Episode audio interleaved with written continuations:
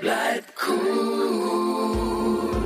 Heute im Podcast Elternabend, was du beachten solltest, warum der Kühlschrank wichtig ist und warum Ferdinand dein Held ist.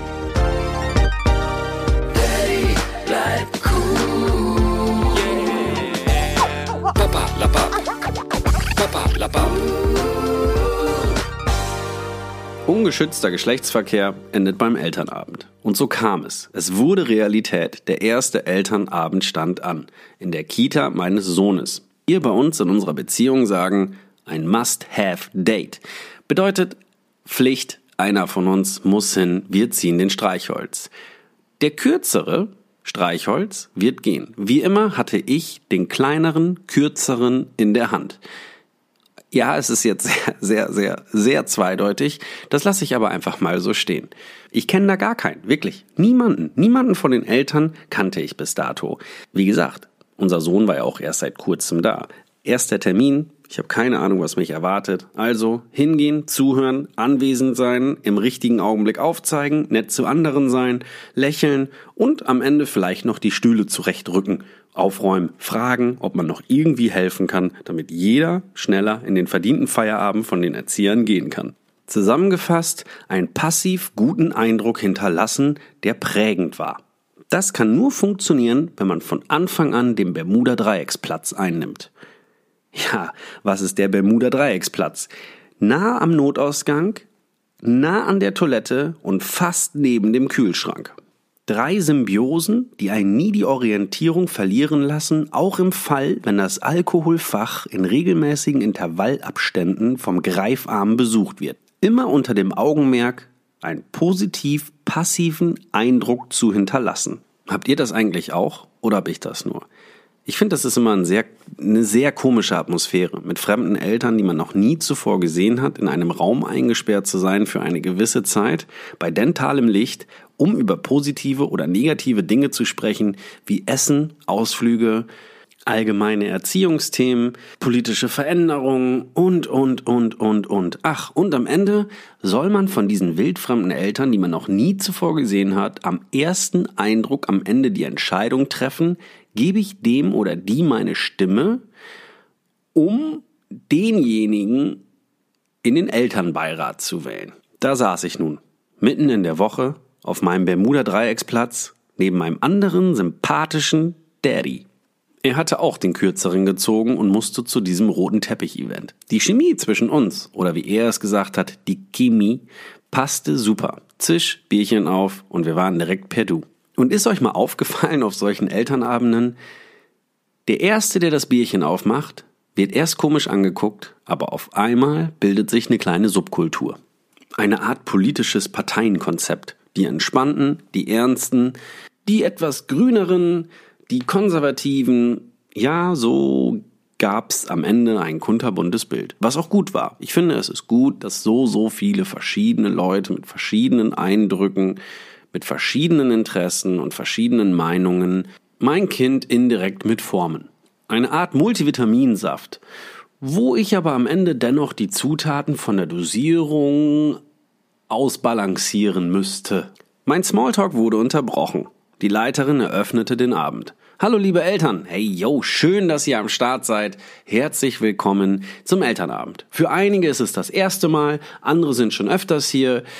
Wir gehen kurz die Agenda durch und dann gehen wir Punkt für Punkt durch. Als erstes wollen wir aber den Elternbeirat wählen. Dafür benötigen wir drei Freiwillige.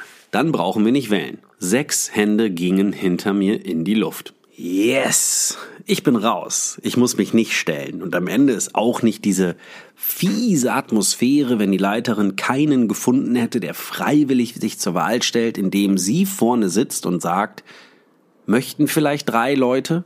Und alle gucken auf den Boden oder woanders hin, auf die Uhr, aufs Handy. Nein, diese Situation entstand nicht. Die Leiterin bat die sechs Körper, die zu den Händen gehörten, nach vorne. Ich finde schon abgefahren, wer sich so meldet und dann auf einmal da vorne steht und ich versuche zu überzeugen, dass sie oder er der Richtige ist, um diesen Elternbeirat zu bekleiden. Die Interessen durchboxt von dir, von allen, die im Raum sitzen und im Grunde genommen zwei Minuten Pitch hat, um das allen irgendwie verständlich zu machen. Kandidat 1 stellte sich vor. Mein Sohn heißt Toni, ist seit zwei Monaten hier und ich würde mich freuen, wenn ich im Elternbeirat bin. Ich bin Rechtsanwalt mit dem Schwerpunkt Verkehrsrecht. Eine Publikumsfrage folgte direkt, ohne Aufforderung. Ist Rechtsanwalt dein Vorname oder ist Rechtsanwalt dein Nachname? Der Vater neben mir und ich, wir stoßten an. Prost. Gute Show. Wir nickten. Oh, entschuldigt. Äh, Rechtsanwalt ist natürlich nicht mein Vor- oder mein Nachname. Mein Name ist Ferdinand. Ferdinand war verheiratet, hat jetzt eine neue Freundin, hat aber zwei Kinder. Eins aus der Ehe und eins jetzt. Und das ist der Toni. Und der Toni ist an dieser Kita. So hat er uns das zumindest erklärt. Und witzig ist, dass er Verkehrsrecht studiert hat. Nein, nicht studiert, dass er Rechtsanwalt für Verkehrsrecht ist. Fand ich schon etwas witzig. Das vor mir stehende freiwilligen Charakterpotpourri deckte alles ab. Soziales, Wissenschaftliches, Rechtliches, Mathematisches und Betriebswirtschaftliches. Also nicht, nicht einfach, die eine Stimme zu verteilen. Mein Sitznachbar, also der Daddy, wir guckten uns an und sagten Post auf Ferdi. Er wird unsere Rechte durchboxen. Auf jeden Fall. Hundertprozentig. Ferdi ist der Mann, der gemachte Mann für den Elternbeirat. Ferdinand bekam am Ende 16 Stimmen. Platz 1. Der erste Vorsitzende des Elternbeirats. Wir sahen, wie er seine Siegesfaust in seiner Stoffhose ballte. Er war stolz. Klar, wäre ich auch, wenn ich auf einmal gewählt werde von wildfremden Leuten und überzeugt habe. Damals beim Sportunterricht wurde er zwangszugeteilt. Heute öffnen sich die Türen durch seinen Jobtitel. Der Beirat war gewählt und es ging weiter. Der nächste Punkt war Koch. Essen und Ernährung für die Kinder, die alltäglich in der Kita nicht nur bis 12 oder 13 Uhr waren, sondern auch noch den ganzen Nachmittag dort verbringen. Ich weiß nicht, wie es bei euch ist. Wie lange eure Kids bei der Kita aushalten müssen, beziehungsweise wie lange ihr sie dort abgibt. Deswegen lehne ich mich jetzt mal nicht so weit aus dem Fenster. Aber das Ernährungsthema ist wirklich, wirklich ein Thema gewesen, wo wir so, so lange bei diesem Elternabend drüber gesprochen haben, dass irgendwann der Kühlschrank leer war. Aber warum? Es wurde ein Koch versprochen, dieser Koch wurde aber nie von dieser Kita eingestellt. Das schafft natürlich Unmut sehr, sehr, sehr viel Unmut, sodass direkt die Finger hinten hochgingen und auch eine Mutter sich gar nicht beherrschen konnte und direkt raushaute, mein Jody, der mag das alles gar nicht, was es hier gibt.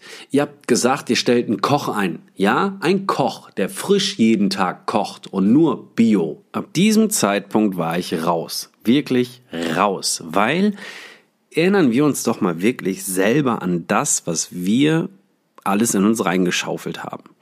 Zumindest ab diesem Zeitpunkt, wo wir ein bisschen eigenständiger geworden sind. Ich kann mich erinnern, dass ich damals als, oh, wie alt war ich? Ich glaube acht oder neun oder vielleicht sogar noch jünger in dem Fall, äh, bin ich in den Keller gegangen, wo die Konserven standen und habe mir einfach eine Pilzdose reingeknallt. Eine Konserve. Öffner runter, C64 an, Winter Games gespielt und dabei einfach mit einem Löffel eine Pilzkonserve gegessen. Mega. Was ich damit eigentlich nur sagen will, am Ende haben wir es nicht mehr selber in der Hand. Klar können wir gewisse Impulse lenken und den Kindern irgendwie Werte mit auf den Weg geben. Das sollten wir auch machen. Aber wir sollten es doch nicht übertreiben, oder? Und als dann irgendwann der nächste Agendapunkt kam unter Sonstiges und jemand aus dem Hintergrund aufzeigte, in dem Fall ein Vater, wann gibt's eigentlich hier die nächste Brandschutzübung? Und die Leiterin sagte direkt oder erwiderte direkt, sind Sie Architekt? Ja, warum? Das fragen alle Architekten jedes Mal, wenn sie das erste Mal auf einen Elternabend sind. Zusammengefasst war dieser Abend echt Infotainment. Es waren viele gute Sachen dabei, die ich mitgenommen habe, aber auch mega viel Unterhaltsames. Der Typ oder der Daddy, mit dem ich am Kühlschrank gesessen habe, wir sind mittlerweile richtig gute Kumpels. Ferdinand ist auch bei uns jetzt im Stammtisch.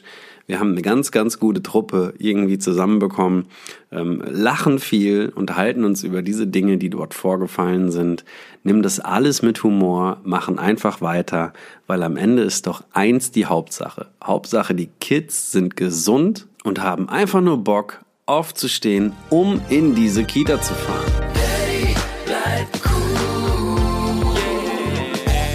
Papa, la Pap. Papa, la Pap. Vom Vater werden übers Vater sein. Ein Podcast ohne Blabla, ohne Laberei. Nicht immer läuft es hundertprozentig rund. Humorvoll erzählt, mit Hintergrund.